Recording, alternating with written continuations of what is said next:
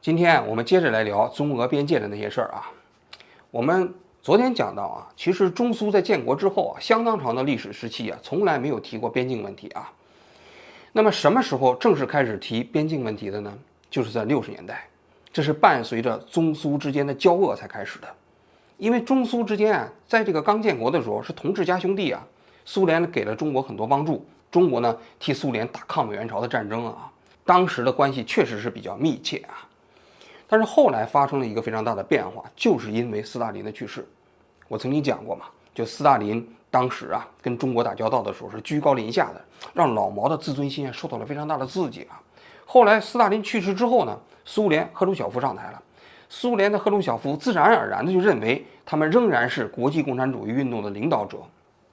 但老毛不这么认为啊。老毛认为啊，斯大林当时去世之后啊，理应是由老毛啊、毛泽东啊来继承斯大林呢，成为国际共产主义运动的领导者啊。老毛一生啊，一共出过两次国，都是去苏联。第一次是一九四九年，第二次就是在赫鲁晓夫执政时期啊，他去苏联参加国际共产党人。领导会议，中国人民伟大的领袖毛泽东主席率领中国代表团到达了莫斯科。苏联的党、最高苏维埃和苏联政府的领导同志欢迎毛主席和代表团的全体同志。到了那次访问的时候，赫鲁晓夫给了毛泽东极高的礼遇啊。就老毛这个人呢，坐不惯这个马桶，他喜欢蹲坑，那苏联人就专门给他修了个蹲坑，就在那个。老毛的下榻克里姆林宫的别墅里啊，老毛睡不惯席梦思，喜欢睡硬板床，专门给他弄硬板床，是吧？就这个啊，所有的这个生活习惯都满足老毛的要求了。但是老毛是一大心眼里头看不起赫鲁晓夫啊。当时跟赫鲁晓夫一起吃饭的时候，赫鲁晓夫就出于礼貌啊，给老毛讲了他们那个苏联的一个情况。讲完之后，老毛把这个盘子往前一推，他说：“赫鲁晓夫同志，你说的什么？我都没有听清。”非常轻蔑啊，然后最后开会的时候啊，别人都是上台发表讲讲话，老毛坐在椅子上就开始讲了。那你想想，他完全没把会长秩序当回事儿，而且当当时就说，不要怕跟这个帝国主义打仗，我们中国有九亿人口，是吧？死四亿人，我们还有五亿呢，怕什么？对吧？当时把其他的欧洲那些国家的共产党员都听傻了，可见老毛当时啊。确确实实是觉得自己就应该是国际共产主义运动的领袖了，因为他在国内搞大跃进嘛，然后他就是感应超美啊，觉得共产主义马上就实现了嘛。那于是中苏双方就发生了非常严重的冲突。这冲突一开始是小规模的，然后最后就演变成了双方的口水战，就著名的酒瓶啊。中国就把苏联定义为苏修帝国主义，那苏联就从中国撤走了专家，中国呢跟苏联就变成了势不两立了。这中苏关系一交恶，边境问题就成为了问题。过去啊，中苏之间在边境巡逻的时候关系很好啊，你给我一包烟，我给你拿个苹果。现在呢，不行了，还是推搡，推搡完之后拿棍子打，啊，拿狼牙棒打。因为中苏之间确确实实有很多边境没有划划清楚嘛，而且呢，实际上苏联继承了沙皇俄国，确实占领了中国很多条约上本来就不应该占领的地方。在中国西段的地方有三万五千平方公里的土地，按照任何一个条约都属于中国的。但是苏联就是就占领了嘛，占领了中国，建国以后也没有要嘛。那么双方这个冲突规模越来越大啊，在一九六三年的时候，中国就给苏联发照会，就建议两国啊开始谈判边境问题。苏联就回了一个照会说。说说这个实际上也已双方已经没有什么边境问题，都划清楚了。但是有些个别地方啊不清楚，咱们可以谈，我们不反不反对。那么一九六四年的二月份，中苏双方啊就第一次开始了所谓的边界谈判啊。这边界谈判的一开始啊，苏联人坚持的就是所谓的一条红线，就是我在讲的，这一八六零年北京条约签署的时候，苏联人当时使了个坏，画的那条红线啊，就这就是边境线。结果中国呢就拿出了汉文本，也拿拿出了俄文本，就中俄的北京条约给苏联人看，说你看，这个两个条约里头都没有明确规定这个水面上是如何划分的，岛屿是如何划划分的，而且按照国际法的常识，那么在界江就是应该用主航道中心线的原则啊，这是国际上所有国家划分边界的时候共同标准。后来呢，这苏联人也没有坚持啊。这个谈判其实还蛮顺利的啊，就谈到了六七月份的时候，基本都谈妥了。当时啊，据说是就是整个中国的东段边界啊，就是黑龙江，也包括乌苏里江，也包括图们江，就这些领域啊，所有的这个边境线都以主航道中心线为原则。如果不是航道，那河非常小，那就是在河流的中间画一条线。那么属于主航道这一侧的岛屿就归中国，那一侧的就归苏联。谈好了，谈好完之后呢，这中国安排这些苏联的谈判代表都到北戴河去，去度假去了。结果这个时候就发生了一件事情：一九六四年的七月九号，的当时当时世界啊，好多国家到北京开会，老毛接见了外宾的时候说：“他说我们觉得日本人呢，其实对我们非常好，说皇军呢，我们要感谢呀。”就是如果没有皇军，你想想，我们一共只有两万五千人呢，最后打了八年，从这个两万五千人打到了一百二十万人，最后夺取了全国政权，所以我们感谢皇军。七月十号的时候，他又接见了日本的社会党人，又重申了这个观点。然后在重申感谢皇军的同时啊，他还提到了，他说苏联人一百多年前占领了我们中国那么多地方，什么那个贝加尔湖啊，那那原先都是我们的，还有这个什么。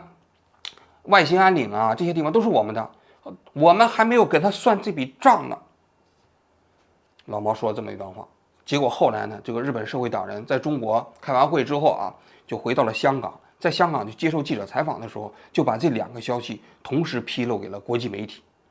结果这个消息披露给国际媒体呢，国际舆论大哗，苏联人一听，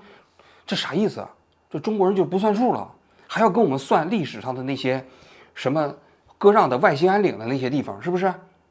这就没法谈了嘛。那么，于是，在一九六四年的八月二十二号，苏联的这个谈判啊，这个所有的代表就从中国撤到了俄罗斯，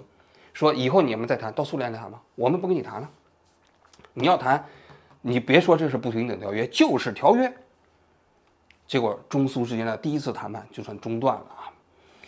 大家很多人都在猜测啊，事后的科这个历史学者啊。就是认为老毛实际上是有意的，因为老毛并不想跟苏联搞好关系，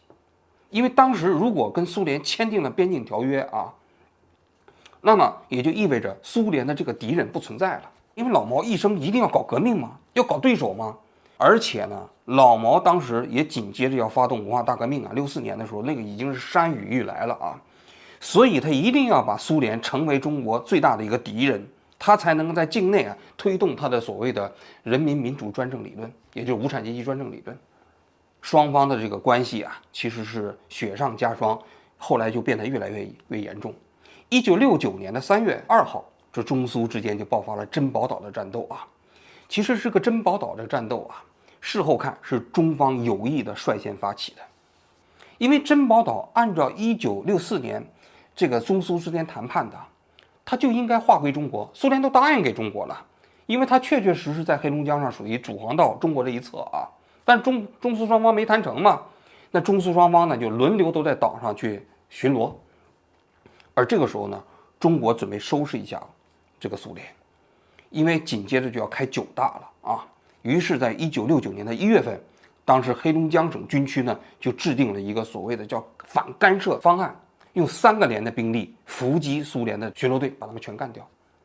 在一九六九年的三月二号这一天，中国的这个巡逻队先上珍宝岛，上完之后呢，俄罗斯的巡逻队也上岛。上岛之后，没想到就进入到了中国军队的埋伏圈，在这个陆地上炮火的掩护之下，全部被干掉了。据说很多苏联的边防军啊，都是在近距离被匕首直接给弄死的。这当时苏联人这个弄完之后大吃一惊啊！事后啊，勃日列涅夫啊就给东欧的一个共产党发这个简报，发这个简报的时候呢，就说他完全没有想到中共做这件事情，而且呢，就讲到中共的珍珍宝岛这个事情啊是蓄谋已久，而打了苏联的一个措手不及。后来陆陆续续珍宝岛又打了两次啊，最后打到了三月十五号吧，然后呢，苏联有个坦克不还掉水里头了吗？中国最后把它捞起来，一直放到了军事博物馆。中国就宣称珍宝岛这一次战斗获得了大获全胜啊，什么之类的。当时应该说苏联并没有准备跟中国打一场大战，但是这件事情他要报复。于是，一九六九年的八月份，他们在新疆呢，也是用了几百人埋伏了一个中国的边防巡逻队。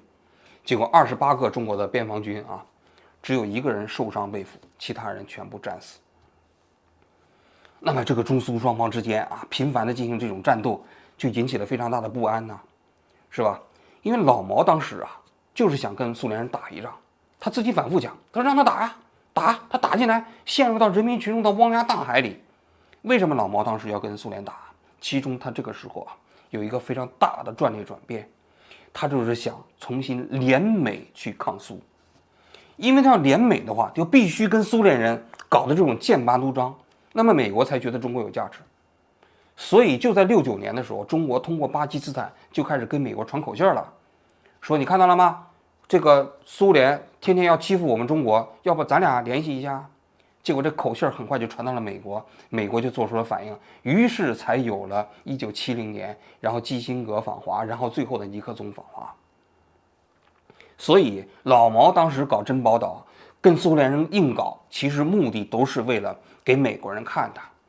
就是想要改变整个中国的外交战略搞的这么一个措施啊。但是毕竟啊，这个苏联跟中国打起来之后要吃亏啊，在珍宝岛也包括那个新疆事件之后啊，苏联在中蒙边境和中苏边境陈兵百万呐，那随时要跟中国干，那中国打不过，而且苏联当时还说了，准备对中国要动用核武器啊。一九六九年的九月，那苏联的那个部长会议主席柯西金。呃，去越南途中路过北京的时候，在北京机场降落，跟周恩来啊，双方就见了个面。见面的时候，实际上双方就是说啊，克制克制啊，不要打，打起来这个不好弄啊。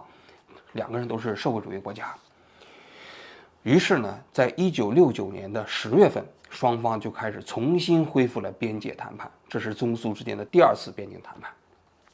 但这次边界谈判呢，实际上中苏双方的诉求是不一样的。中国呢，就在会议上就讲说，你们苏联侵犯中国的一百五十万平方公里的土地，你得承认这是不平等条约。那苏联人肯定不愿意承认这是不平等条约嘛。所以这个谈判啊，这个断断续续谈了十年，中国是反复要求苏联给中国安全承诺，苏联人就老想谈判具体的边界问题，说咱们这个六四年的不是都谈完了吗？就是以主航道中心线为原则划分嘛，你们现在还谈这些翻历史旧账干什么呢？所以这个谈判陆续谈了十年没有结果，但是啊，这个谈判也有意义，就是它是在文革之后啊，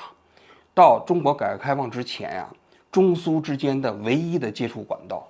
也包括一些中苏之间的其他问题，事实上也是通过中苏的这个边界谈判小组的接触啊来解决的，就蛮有意思的。后来就就停了，到一九八七年的时候啊，中国改革开放了。这个中苏的这个边境谈判才又开始恢复，这是为什么恢复了呢？是因为邓小平上台之后啊，邓小平就觉得中苏之间的关系必须恢复正常。同时啊，戈尔巴乔夫上台之后啊，其实苏共也发生了变化，所以当时邓小平就拜托那个齐奥塞斯库给苏联捎口气儿，说其实中苏双方啊，其实啊可以谈一谈。然后在勃日列涅夫葬礼的时候，中国也派了中国的外交特使到苏联去参加葬礼。然后，一九八六年，戈尔巴乔夫专门到了海参崴，发表讲话，向中国释放善意，表示愿意按照国际法的通行惯例来解决中苏之间的边界问题。那么，在这种情况下，哈，中苏之间的边界谈判又重新开始恢复了。从一九八七年开始，这个呢就谈判非常顺利了啊，一直谈判到一九九一年啊，中国就签订了第一个就是中苏东段边境协议。这个东苏东段边境协议，实际上你自己一看非常可笑啊，它其实是完全基本上把一九六四年，就是中苏之间谈判的内容啊，给原原本本的拿过来了，只不过又重新晚了怎么多少呢？晚了将近三十年。也就是说，这个边境协议规定啊，中苏东段边境协议除了两块地方没有解决，一个是黑瞎子岛，还有一个就叫阿巴盖图州者。就是说，这个额尔古纳河上的一个一个沙洲啊，这两个地方没解决以外，其他全部解决了，就是主航道中心线原则。主航道中心线以以中国一侧的归中国，这个俄罗斯一侧的归俄罗斯，解决了中俄东段四千多公里的这个国境线上百分之九十八的争议领土，挺不容易的。为什么呢？因为中苏之间的边境争议啊，其实有三条线。第一条线我们称之为叫条约线，就是按照一八六零年啊北京条约划分的那条线啊。第二条线呢，被称之为苏图线，就苏联地图上画的一条线，基本上把黑龙江、乌苏里江江面上的岛屿都划给他们了嘛。第三条线叫实际控制线，这个实际控制线，实际上比那苏图线还要夸张，苏联人占了很多连苏图线都没有画的地方，所以中苏之间的谈判的前提是中国当时啊，有很多领土都被苏联占领的，实际控制的区域。实际上跟那个条约线比起来差得远，但是呢，这个一九九一年的边境线把基本上条约线规定的大部分区域都拿回来了，甚至包括苏联当年长期占领的，你比如说跟日本人打的张古峰事件的哈桑地区，那多占了两百八十五平方公里的土地啊，那通过这次谈判要回来了。新海湖地区要回来二点五平方公里，啊，包括那个图们江江口啊，后来由于这一百来年那个那个江面冲刷啊。导致了中国一个村子已经成为飞地了，就没有路了。那中通过这次谈判呢，又专门修了一条路，然后让中国那块飞地啊，就可以跟中国内地连在一起了。应该说，中国还是拿回来了大部分呢属于自己的领土啊。剩下的问题就是黑瞎子岛和阿巴盖图州者这两个地方。这两个地方，我们剩下来要来讲一下。这黑瞎子岛啊，我上一集讲过，是一九二九年的九月二十六号啊。被苏军占领的这个黑瞎子岛呢，战略位置非常之重要。按照中俄北京条约，你去看，它的交汇口就在这个抚远三角洲，也就是黑瞎子岛的尖尖角那个地方，它应该就是属于中国的领土。但是啊，这个俄罗斯占了之后啊，也将近一百年了，而且呢，它是深入到了那个黑龙江和乌苏里江的那个交汇处那个地方，它那个尖尖角那个地方就是苏联最重要远东的城市伯利。所以它是战略位置极其重要，苏军在那里有兵营、有教堂，还有别墅区。所以这个一九九一年啊，边境条约签订之后呢，中苏之间啊又开始，那其实不是中苏了，已经是中俄了。中俄之间就黑瞎子岛和阿巴盖图州者这两个地方分别进行谈判，一直谈到了二零零四年。谈判的结果呢，黑瞎子岛说中俄双方就一分为二了，中国把银龙岛。和黑瞎子岛的大致上这一百七十一平方公里的土地拿回来了。大家仔细看一下那地图啊，它基本上是按照乌苏里江到黑瞎子岛那个区域的时候啊，它按照它那个主航道的中心线那个位置切过去的。以东归俄罗斯，以西归中国。那么这个是拿回来了一半。那个阿巴盖图州呢，其实那情况更有意思，跟这个黑瞎子岛啊，其实情况有点相反。这阿巴盖图州者啊，它是江面上的一个沙洲，它原先呀跟中国这块地方啊是陆地基本是相连的，有个小河沟。但是后来啊，这个这个小河沟越来越大，越来越大啊，它就变成就江中间的一个岛了。而且它北侧原先是额尔古纳河的主航道，结果呢，后来那个主航道就越来越小，越来越小，最终呢都淤死了，它是连在了俄罗斯那个境内去了。如果你按照主航道中心线原则，最早期一八六零年那个位置啊，那这个阿巴盖图州者显然应该属于中国的。但是由于没有划分嘛，你现在的主航道已经变成了中国跟这个阿巴盖图州州者之间的那个河道了。那你说应该怎么划分呢？这个面积一共有六十平方公里，后来双方也是划分了一下，中国有三十五平方公里，俄罗斯拿走了大概二十五平方公里的土地。这双方呢，就算是圆满结束了整个边境争议啊。这个二零零四年的协议啊，公布完之后啊，在中俄两个国家都引起了巨大的争议，因为中国的很多人就认为这黑瞎子岛等于一半就让给了俄罗斯，这不是丧权辱国吗？是吧？俄罗斯当时也很多人认为啊，这个就根本不应该给中国啊，也很多人反弹呐，这个反弹的舆论也非常大，就怎么看这件事情啊？实际上，我认为啊，是中俄双方这个谈判结果还是比较圆满的。你虽然说你黑瞎子岛在按照中俄北京条约是归中国，但毕竟中国已经有一百年左右没有行使过主权了。那你要想拿回来，是非常困难的。你国际法上，你其实要想拿回来长期被占领的土地是非常困难的啊。另外一个就是，中俄当时签订的协议之间是规定了黑龙江到乌苏里江啊，就是那一段儿。由于这个黑瞎子岛啊，它被俄罗斯占领啊，那你过去中国的船，你要想从乌苏里江到黑龙江，黑龙江到乌苏里江，你是过不去的，你只能通过这个黑瞎子岛这一侧那一个很窄的水道过去。但那个水道呢，水一小的时候就过不去了，还要往里头放水。那这一次中俄之间谈判的时候就规定，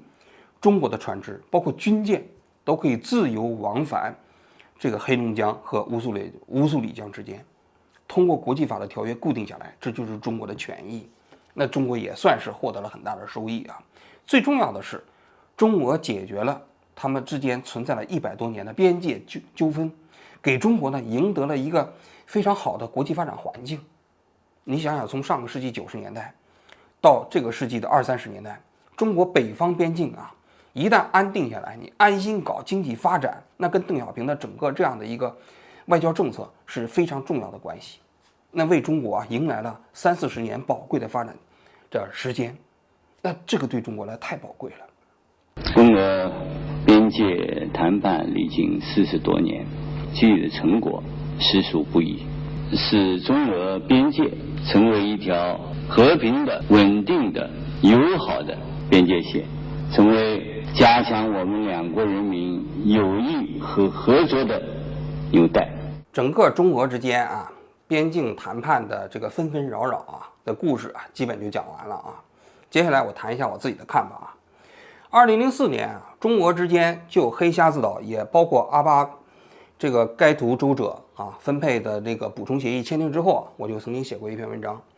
我当时这个文章是什么意思呢？我就说啊，我其实对这个边境协议啊，还是持一个高度肯定状态度的。首先，我觉得中国没吃什么太大的亏，然后由此换来了三十年的北方边境的安宁啊，为中国的改革开放啊，赢得一个非常好的这么一个国际环境啊，我觉得非常值。这里文章中间我提了一个非常重要的观点，我就说国土神圣这个观点需要破除。我们过去总是讲一寸河山一寸血，然后呢，这个每一寸土地都不能少，这是一种非常原始的国土观。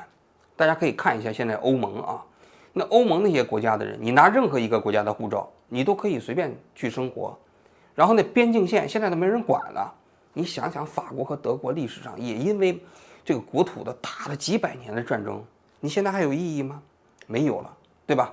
也就是说，国土在现代国家中间，它其实的意义已经越来越小了。国土是什么？国土本质上来讲就是一种利益嘛。但既然是利益啊，在不同的国家之间有纷争啊，这利益就可以谈，就可以交换，就可以妥协。如果你要是认为这国土这东西不能妥协，说白了，你就不可能跟其他国家建立永久的和平观念。你就比如说，这沙皇俄国占领了中国一百五十万平方公里的土地，这是事实。但是如果你放不下，你老耿耿于怀，你想想，你中国跟俄罗斯关系能搞好吗？不可能。你就说我今天国力弱，我这个不拿回来，我将来我国力强的时候，我早晚我拿回来，我得把你们全抢回来。黑瞎子岛，我二零零四年的时候，我我割了一半给你，过几天我要是我这个国力强了，我再照样把它抢回来。你想想，国际社会还有谁会敢跟你这样的国家打交道？你这不就是流氓吗？你所有的。条约，你通通都把它当做权宜之计，那你这个国家还有什么信信用呢？相比于你这个国家在国际上的信用而言，说实在的，我认为那个国土来讲啊，跟这个比较起来，那前者要重要的多。你再从自然的角度来讲，我过去也跟人讲，那西伯利亚虎，中国叫东北虎啊，后来也是因为。中国这个生态环境变差了，我们中国境内的所有的东北虎都给打光了。结果由于苏联人的西伯利亚没有被中国人占领，还保留了四百只西伯利亚虎，成为了今天生态环境中间非常重要的一环。假如说当年外兴安岭都是中国的，我估计西伯利亚虎啊早就完了。那你觉得这是幸事还是好事呢？对吧？所以我个人觉得，国土神圣的观念是需要废除的。这一点呢？这个，这是我非常重要的一个观念，就什么都可以谈，什么都可以妥协，只要是这个两个国家维护和平，维护维护一个正常的关系，同时呢，要秉着公平正义的观念去跟别人交往，这一点才是重最重要的。第二点，很多人都说，就是黑瞎子岛被割让一半，也包括阿巴盖图州是中国割让给了这个俄罗斯啊，这个其实观念是错误的。为什么呢？因为实际上啊。这些领土啊，都是中国主张的权利，并不是被对方认可的权利。中俄之间啊，在北京条约一八六零年签署之后啊，并没有对江上所有岛屿的归属啊进行过谈判，所有这些岛屿都没有规定是属于双方谁的，所以双方都主张这些岛屿属于自己。所以你不能说这些岛屿最终的划分的时候一定是中国割让给了俄罗斯，虽然说黑瞎子岛啊，按照条约看确实是应该属于中国，但是俄罗斯当时也也主张属于他呀。所以实际上啊，关于黑瞎子岛，也包括黑龙江上的所有岛屿，包括那个阿巴盖图州者啊，都是双方在确认领土的过程。中俄之间在谈判边境条约的时候啊，曾经有一个原则，说江上所有岛屿的领土确认都不涉及到双方领土的重新划分，仅仅是当年条约啊精确的确认。这个原则从一开始谈判的时候就确定下来了。我觉得这个原则非常重要。如果大家能够理解这个原则的话，就知道实际上所有的这个都是双方当年条约利益的确确认而已，并不是划分。但是你你仔细看，这个黑瞎子岛确确实实中国吃了一点亏，但是阿巴盖图州啊，实际上中国可能还占了一点便宜。所以呢，其实大致差不多少。因为二零零四年的时候啊，中国。的关系啊，正是蜜月期嘛，所以呢，双方彼此之间是互相互让，签订了这么一个条约，对中国来说没吃亏。这是第二点。第三点，我个人觉得啊，现如今啊，中国，在面对国际上许多其他周边的国家，同样也面临着这个边界和领土的纠纷啊。我希望中国跟俄罗斯啊，那个边界谈判的原则呢，也能贯彻到跟其他国家。你比如说，跟日本有钓鱼岛。跟韩国也有苏岩礁，跟这个印度啊，还有藏南地区，包括跟越南还有南海诸岛，跟这个印度尼西亚、菲律宾也有南海诸岛的争议啊。这些争议啊，本质上来讲，你都不能把它领土神圣化，都需要把它看作是一个利益。这些利益都是可以谈的。最终，我们为了这个国家最高的利益啊，如果最终实现了实行了某种妥协，我觉得都可以理解，换来了一个。这个睦邻友好的这么国际环境，那才是最重要的嘛，好吧，我今天就讲到这里啊，谢谢大家。